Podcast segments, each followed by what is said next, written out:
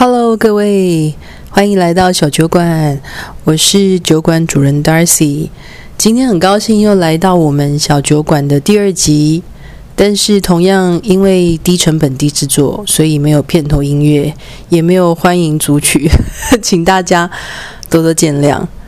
然后呢，在开始我们第二集的呃整个就是 Podcast 之前，我想要先讲一下我等一下要讲的内容。那其实大家在我的标题上面可能已经看得到我要大概要讲什么了，所以如果说你是还没有看过这两个片子的人，或者是说你即将要去看这两个片子的人，那我建议你可能，而而你不想要被我暴雷的话啦，如果说你觉得你被我暴雷是 OK 没问题的话，那我我很欢迎你，就是可以继续下去听我的 Podcast。OK，好，那我要开始我的 Podcast 喽，好。那今天呢？呃，其实原本第二集的 Podcast 是要讲我们上一集最后提到的未来人，而我其实真的很认真的也做了一些未来人的功课，也准备要讲这个主题。不过我觉得怎么说？其实我是很喜欢看电影的人，所以其实讲电影的东西对我来讲会比较有感情。那我今天是，我今天其实原本要去看《天能》。说到天能，我就稍微要讲一下。我觉得台湾的片商其实蛮厉害的，因为天能的英文叫做 tenant，翻译听起来其实就很像是天能这两个字。那因为我其实没有排到天能的票，所以我其实并没有去看。那后来我是去看了另外两部二轮片哦。By the way，顺便说一下，我是很喜欢看二轮片的人。为什么呢？因为我去看的那家轮片戏院是不用画座位的，然后常常都很多空位。然后如果你早点去的话呢，基本上有时候你还会包场。那我最我就是最喜欢这种没有人的电影院，听起来好像有点恐怖啦。但是因为其实这个电影院它维持的非常好，所以其实你不会感觉到很恐怖。那他人多的时候，的确真的也是蛮多人的。那自从就是疫情爆发以来，其实他的。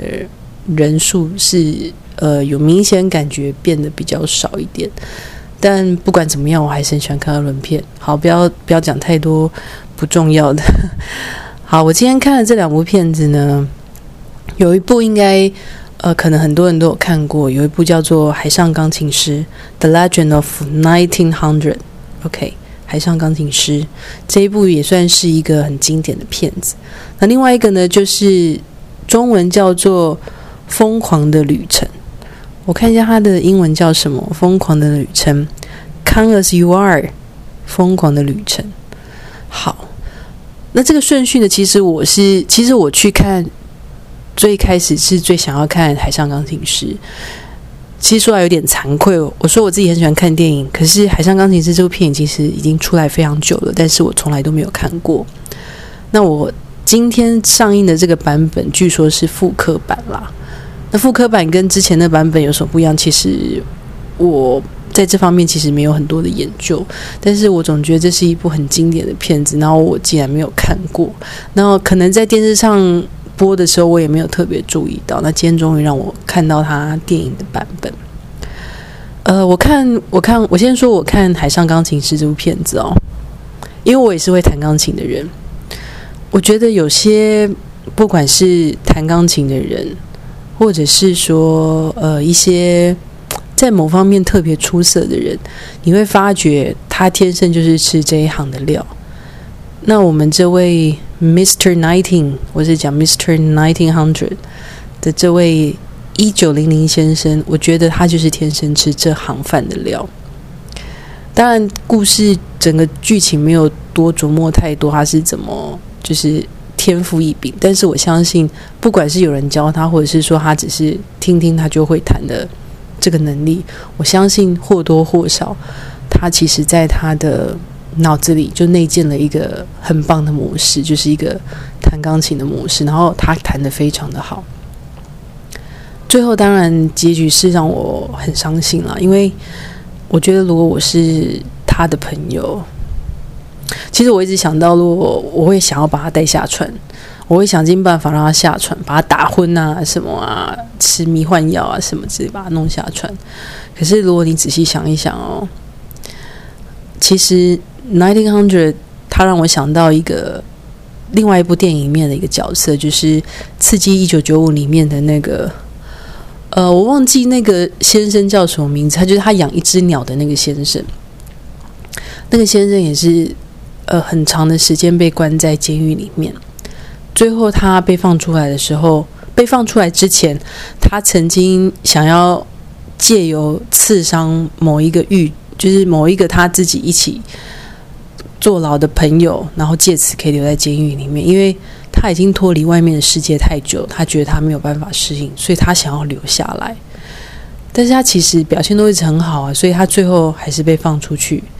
但放出去没多久，他就自杀了。我觉得，自呃，就是 Mr. Ninety 就让我想到这个先生，就是他布下那个船布到一半，他看到了 Infinity 的，好像没有边界的一个地方，然后发现这个是这个不是他能够控制的。那最后他跟他朋友讲的那一段话，我觉得也很感人。我觉得他并不是一个。没有勇气的人，我觉得他是一个他知道自己他在干嘛的人。我的意思是说，他知道他他在这艘船上，他可以控制，他几乎可以掌握住每一个他想要掌握住的细节。船头在哪里？船尾在哪里？然后他唯一不能预测，也许就是这个风浪。但是这个是谁都没有办法预测的。可是如果你到陆地上，你几乎所有事情都没有办法预测。我觉得对他来讲，可能安全感是最重要的一个课题，而他觉得他生在船上，他一辈子都在船上，所以最后他也希望跟船一起离开啊。他最后跟他的朋友 Max 讲的那个笑话，我其实是一边哭一边笑着，就是听完他讲完那个两只右手的笑话。我觉得对一个很有天赋的人来说，就是呃。失去自己的，失去自己能够谋生的工具，或者说失去自己喜爱，基本上手就是他的，他最爱的，因为他用手可以弹出美妙的音乐嘛，所以他来讲就是手就是他的一切。可是他失去他的两只双手，或者甚至失去他一只手，他也可以拿这个来开玩笑。我觉得他是一个怎么说啊？我觉得他很把生命的本质看得很透，他觉得他在这艘船上。他所拥有的一切，这就够了。对于呃下船之后可能得到名获利，甚至他无法掌控的事情，他觉得对他来讲，那个并不是他想要的。我觉得这一点很不容易耶。其实对于一般我们一般人来讲，我们可能在追求很多目标上面，我们会为了达到那个目标去追求。可是实际上，你想一想，那个是不是真的是你自己想要的？其实你。并不是那么确定。当然，我觉得我们背景就是我们跟主角的背景，还有跟他生长的时空，其实是很不一样的。但我想强调一点，就是说，我觉得从他的一些想法、跟他的谈吐，还有从他原本要下船，后来没下船，最后他选择跟这艘船一起爆炸的这个这整个故事，我会觉得他其实是一个。他虽然生活在船上，好像没有像我们在陆地上见过很多，可是我觉得他在船上，他看过很多人，他可以见到这个人，弹出他对这个人的感觉，用他的旋律。我觉得这点就是一个非常非常厉害，也非常非常美妙的事情。而我觉得他其实非常了解他自己，所以他选择不下船，也选择不离开啊。那我觉得。怎么说？难难怪人家说这是你非看不可的经典名片之一。我相信它是非常非常值得大家去看的一部片子。好，《海上钢琴师》。那第二部片子呢？呃，我再看一次 中文名称哦。第二部片子其实也蛮好看的。第二部片子，第二片，第二部片子其实里面有一个主角是亚洲人哦。然后我一直以为这个第二部片子就是《最疯狂的旅程》。是有，就是比如说东方出资，但其实，呃，整个片头片尾都没有看到什么东方影视公司的 Mark 哦，所以我猜可能只是刚好恰巧有一个东方的演员。那三个呢，其实就是呃三个身心障碍的人士，他们在性生活这方面呢被忽略了，但是我觉得可能他们的父母亲，甚至他们最爱他们的家人都没有发现这件事情，而这三个。呃，身心上面有障碍的朋友呢，想要去借由去呃讲不好听的，就是去嫖妓来满足他们对性生活的渴望。然后这这个中间其实发生了一些。会让你又哭又笑的故事。有人说这个剧情很像《Bucket List》，但很抱歉，我也没看《Bucket List》，但我有听说《Bucket List》是非常非常好看的一部片子，所以有机会我还是会去看《Bucket List》。但不管它是不是像电影里面《Bucket List》，然后最后的结局呢，就是其中有一个生障人士，他其实，在还没有结束这个旅程，他就离开了，然后。呃，刚好就是那个亚洲人。我其实怎么讲？我其实蛮喜欢那个亚洲人的，因为我觉得哇，他长好帅哦。然后我还特地片尾看了一下他的名字，想说他是谁？我怎么没看过啊？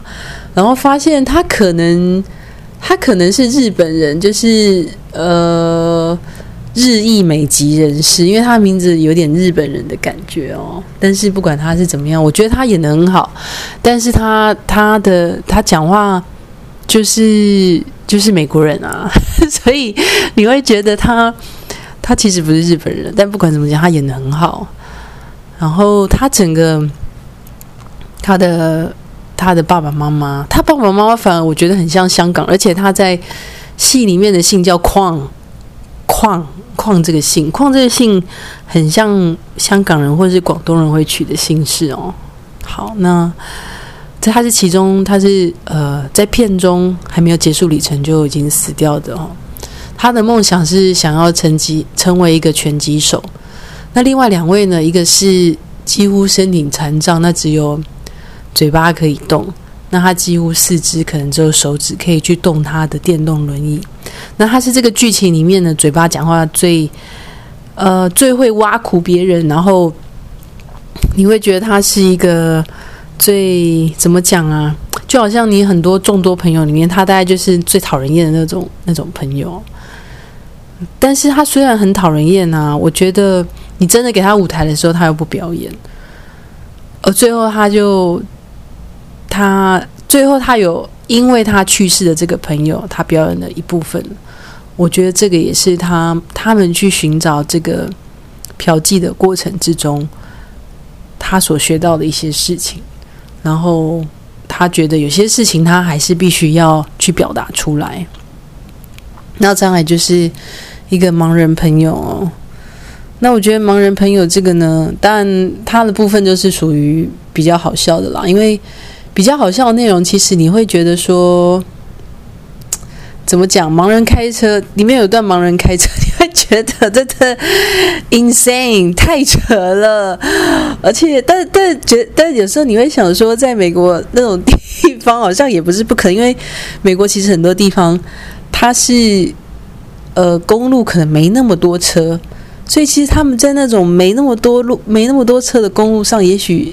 是有可能是可以这样，只是你还是会觉得真是太疯狂了，真的，真的，真的是太疯狂了。然后，当然我也是这部片子也是又哭又笑啦。哭的地方大概就是觉得说，诶，我没有料到其中一个竟然在旅程还没有结束就就过世了。那另外两个人，我觉得他们一个是找到自己喜欢的人。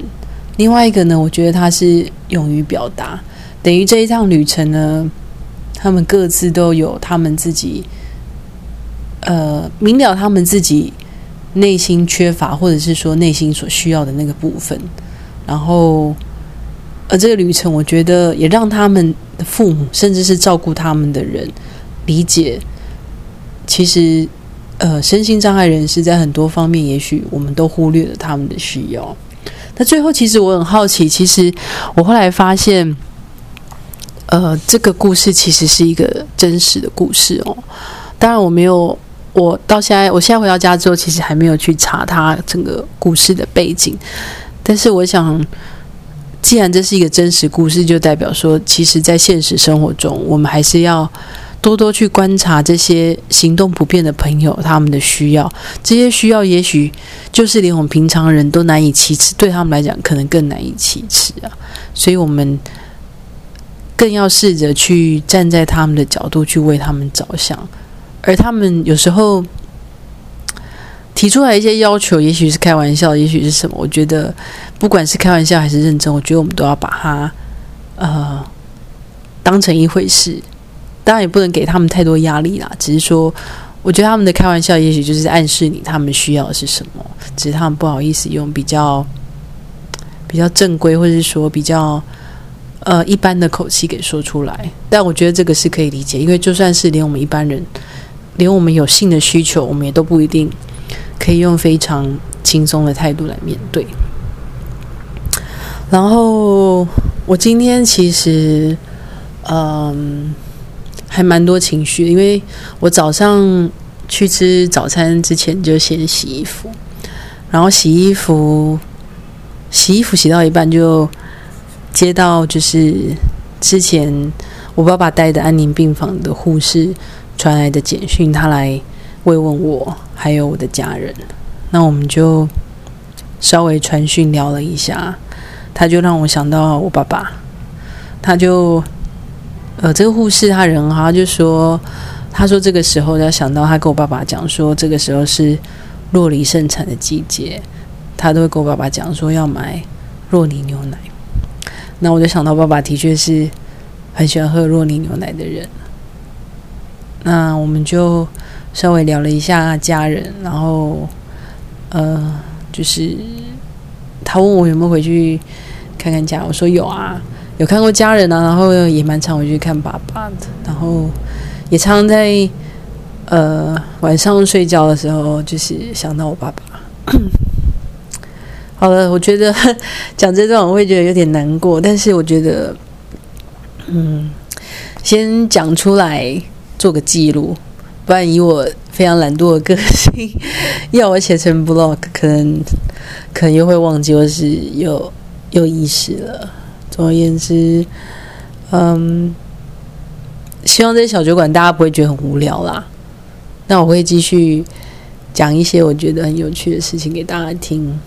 希望以后可以开放口音，我觉得这个很好笑。开放口音要怎么口音啊？太好笑了，还做直播之类的吗？Anyway，我我比较希望就是我讲出去的东西，然后大家有一些 feedback 回来，但是不要是谩骂，也不要是羡慕嫉妒我之类的。我觉得每个人都可以有自己的想法，但是不要去做伤害别人的事情。好，好，那大概就是我们今天的节目。嗯，今天的节目。也不是节目啦，就是我今天要跟大家分享的电影。好了，那什么时候做未来人呢？我也不知道，搞不好下一集又不是未来人。总而言之，我们就下一集见喽。